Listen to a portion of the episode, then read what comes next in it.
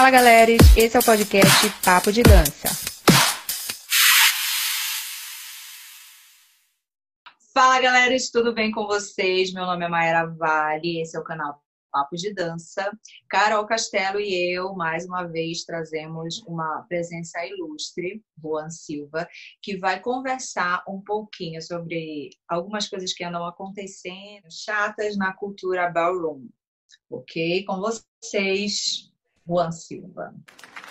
Oi, oi, gente. Obrigada pelo convite. É uma honra estar aqui. Na verdade, estava ansioso por esse convite assistir já os outros vídeos. Sou Juan Silva, eu sou artista, professor e pesquisador da dança. É, eu atuo no cenário da dança desde os meus 11 anos, em Concórdia do Pará. Então, eu precisei vir para Belém, em 2012, para fazer faculdade de pedagogia.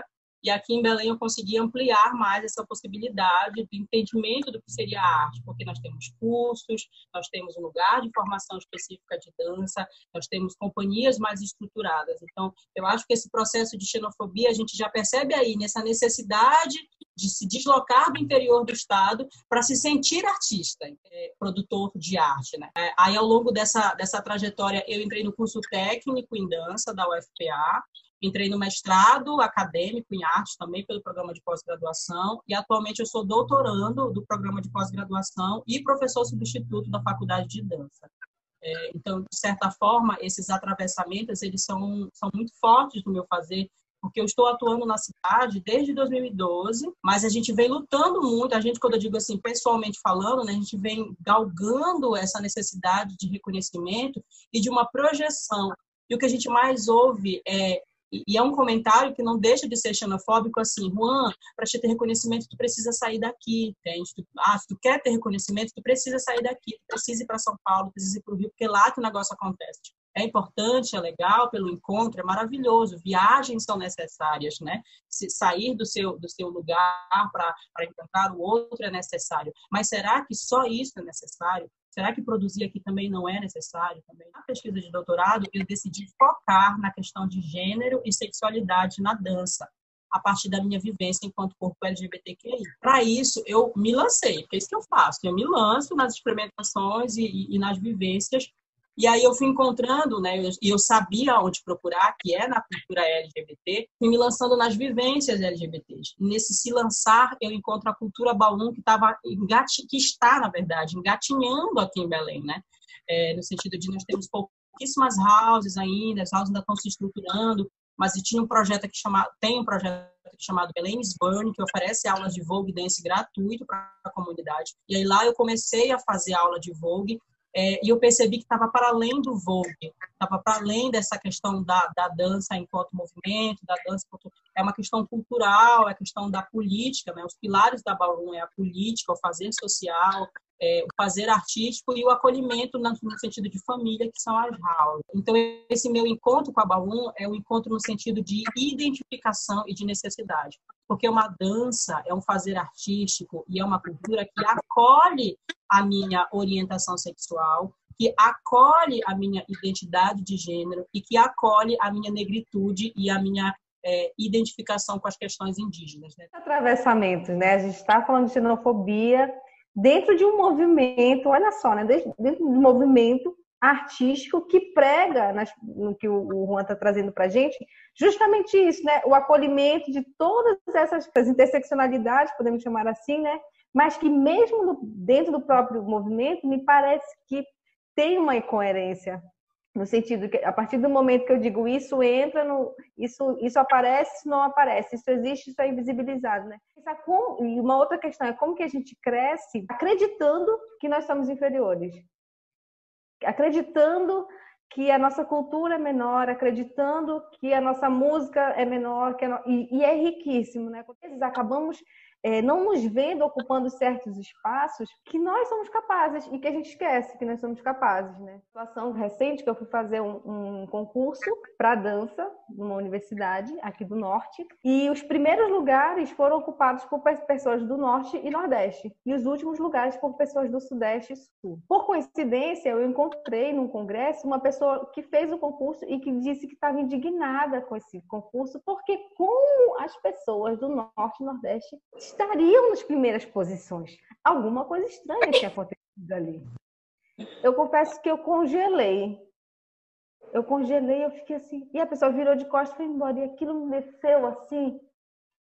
Gente, quer dizer que se fosse ao contrário, estava tudo bem, estava tudo certo. Entendido uma imagem de Sul-Sudeste que são grandes potências e que nós não, não temos essa potência. Quando a gente olha para a gente, principalmente quem já foi, já voltou, já foi, já voltou, olha assim, nossa, como a gente tem potência e como a gente faz é, sem recurso algum. A gente faz sem recurso algum, sem verba alguma, sem edital, um edital para a cidade inteira, se estapeando para conseguir um edital.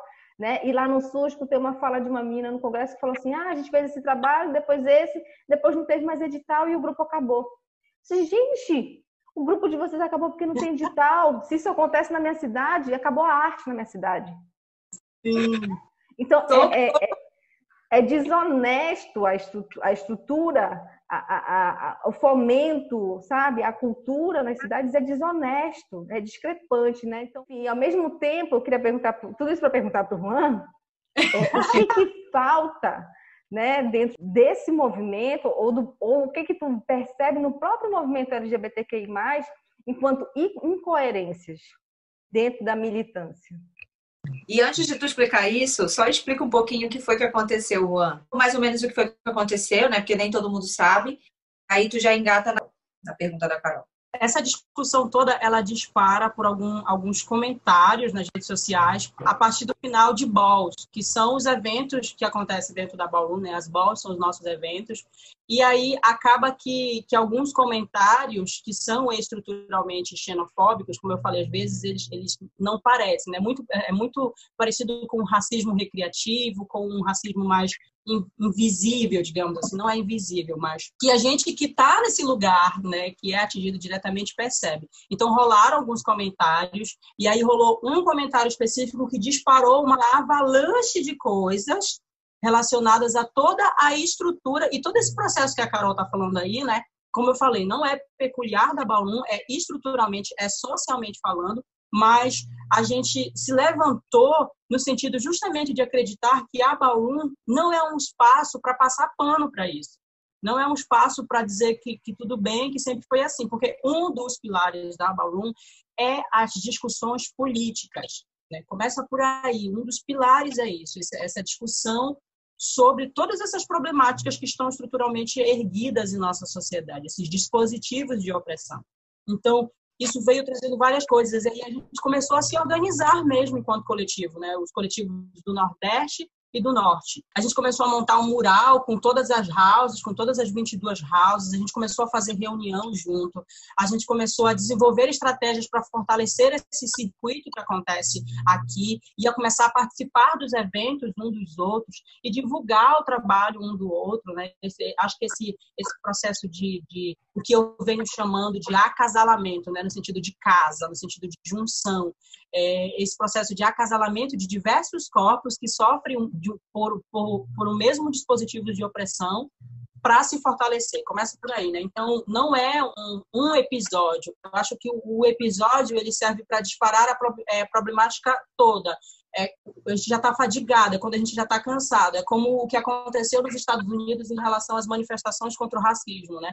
Aquilo ali já era já era a máxima, já era o cansaço, já era o, o, o resultado de todo um processo. Então, acho que isso é o resultado de todo um processo, no sentido de, de, de para além, de extrapolar a Bauru, né? no sentido de produção artística, no sentido de fazer. Mas a Bauru, enquanto um lugar de fazer político por meio da arte, é contraditório se a gente aceitasse isso a gente é, simplesmente assimilasse. Essa, essas nuances, aí respondendo a pergunta da, da, da Carol, é, disparam justamente essas questões no sentido de que o movimento LGBT e a comunidade LGBT, ela é contraditória, porque ela ainda ela, ela no sentido não individual, né, no sentido de movimento, no sentido macro, ainda não percebeu que a gente não pode falar de orientação sexual sem apontar as questões de gênero, principalmente relacionadas à questão das mulheres trans, da mulher, né, mas principalmente da mulher trans e da mulher cis inserida nesse contexto,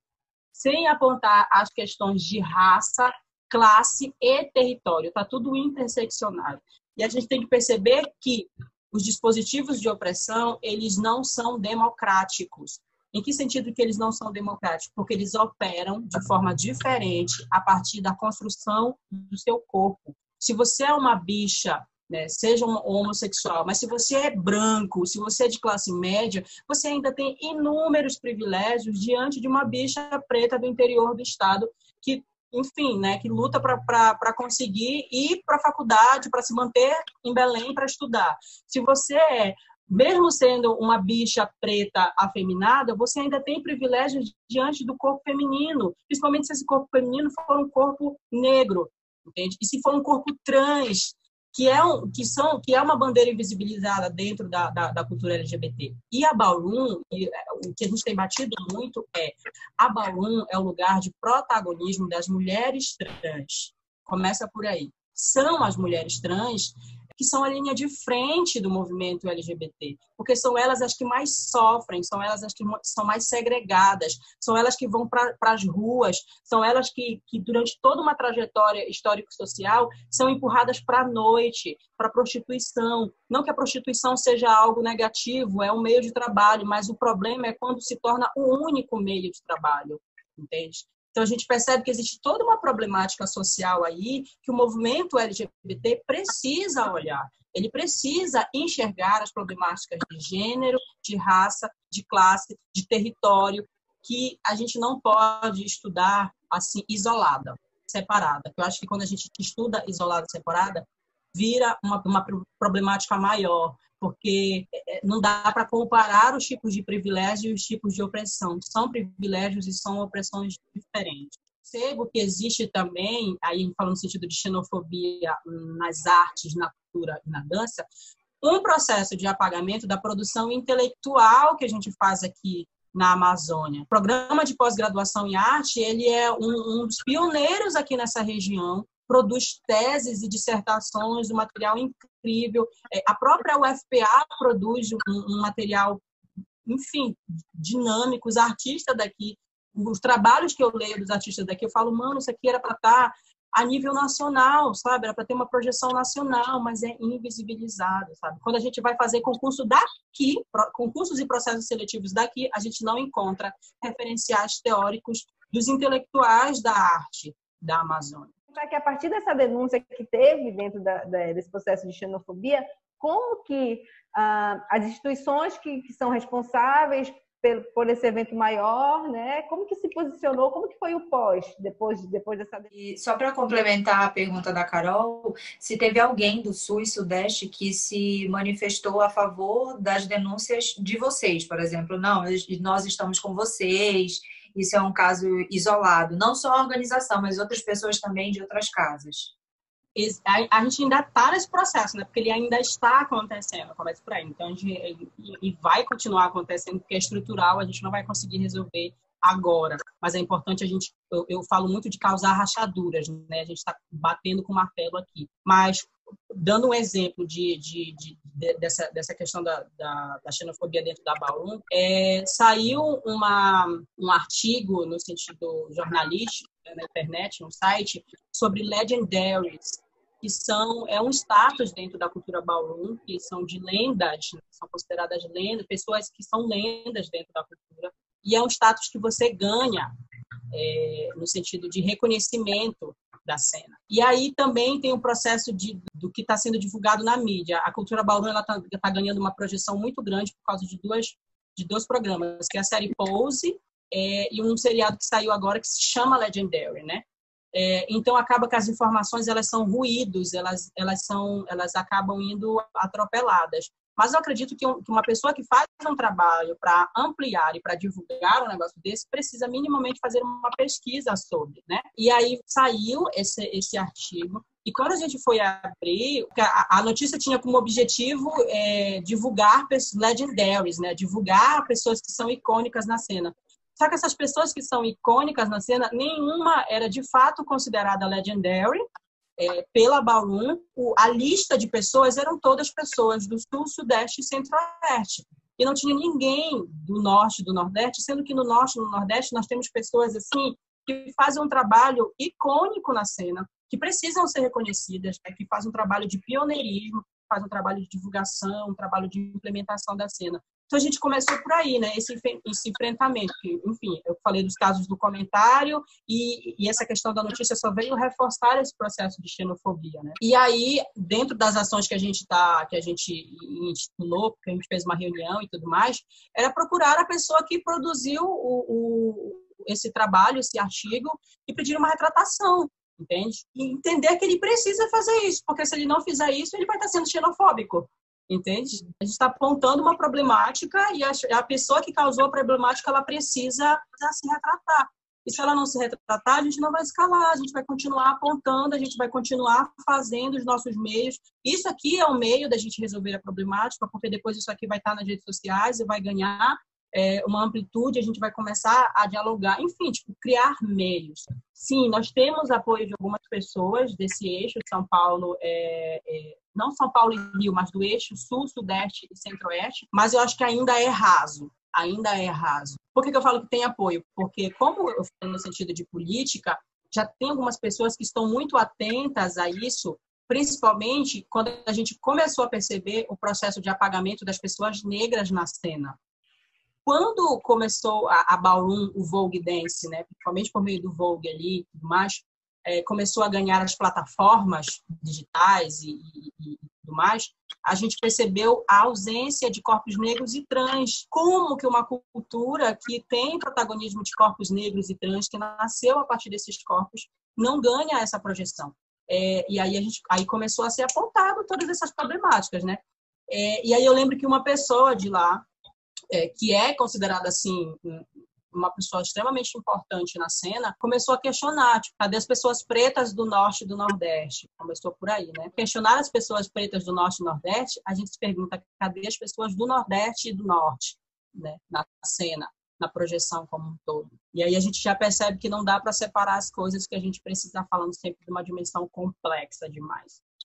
E esse processo ele está acontecendo, não está solucionado. Eu acho que ele não vai se, se solucionar agora, porque é estrutural, mas é importante a gente estar tá denunciando mesmo, entende? Falei com um amigo meu daqui de São Paulo, na verdade ele é de Fortaleza, né? E aí ele veio para cá, assim como eu, para São Paulo, e ele estuda um pouquinho de Vogue, mas ele não tem nenhuma casa e tudo mais. Quando eu soube que a Carol me mandou, Aí eu disse, bom, vou perguntar, né? Porque ele deve saber o que está acontecendo. E ele falou a respeito das shades. E aí eu fiquei muito preocupada, porque assim, apesar de eu saber do aspecto de batalhas, assim, tipo, dentro, do, dentro da cultura hip hop, por exemplo, que tem aquelas batalhas, tananana, e tem aquelas provocações, beleza.